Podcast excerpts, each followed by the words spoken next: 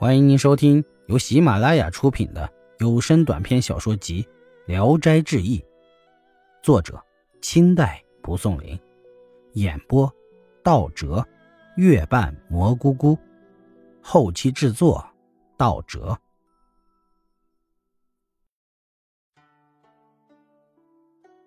于忠臣，于成龙，他担任忠臣时，一次巡视属下的州县，到了江苏高邮，正好就遇上一个案子。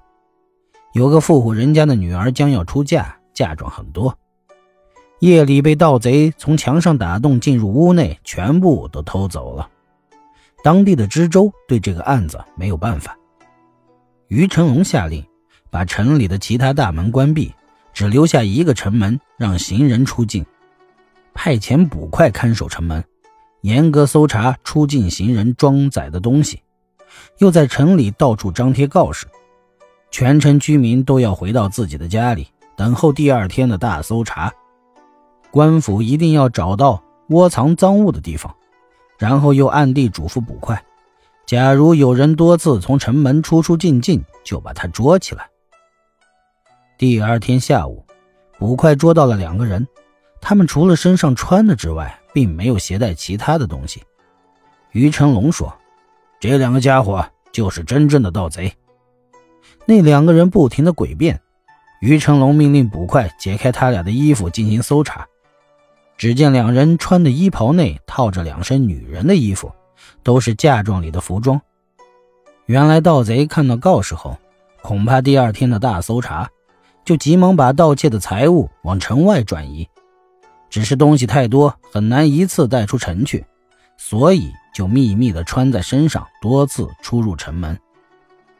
还有一次，于成龙在任县令时，因公务到临县去。清晨，他经过县城郊外，看见两个人用床抬着一个病人，身上蒙着大被子，枕头上露出了一缕头发，上面别着一只凤钗。侧着身子躺在床上，有三四个健壮的男人跟在两旁，时常轮换着用手掖掖被子，好像怕风吹进被窝里。走了一会儿，就在路边停下来，再换上另外两个人抬。于成龙走过去之后，感到很奇怪，打发衙役过去问问抬的是什么人。他们说妹子病得厉害，快要死了，就要把她送回婆家。于成龙走了两三里路，又打发衙役回去，看看他们抬进哪个村里去。衙役暗暗地跟在后面。那伙人进了一个村庄，在一户人家的门前停下来。从这家出来的两个男人把他们迎了进去。衙役回来告诉了于成龙。于成龙问当地的县官：“城里有没有发生抢劫案子？”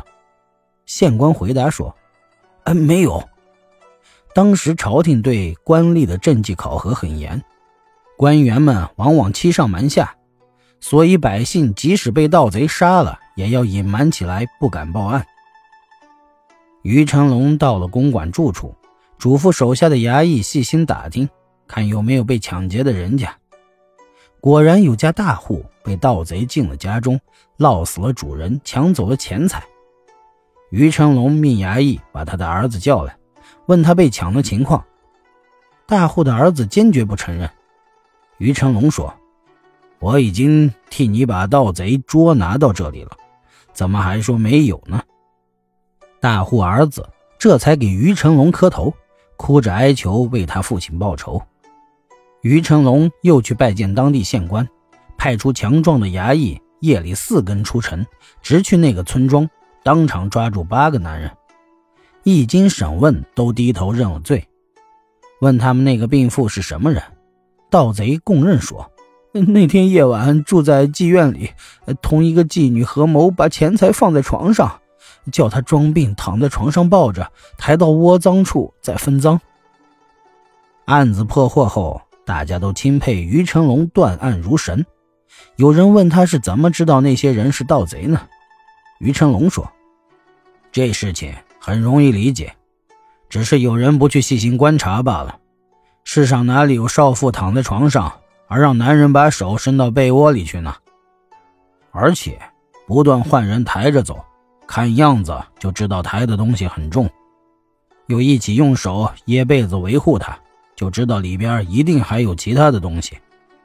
假若病妇昏迷不醒送到婆家，必定有女人在门口迎接，但仅仅看到两个男人出来，并且见了，既不感到惊讶，也不问一声就迎了进去，这是不合情理的，以此断定他们是盗贼。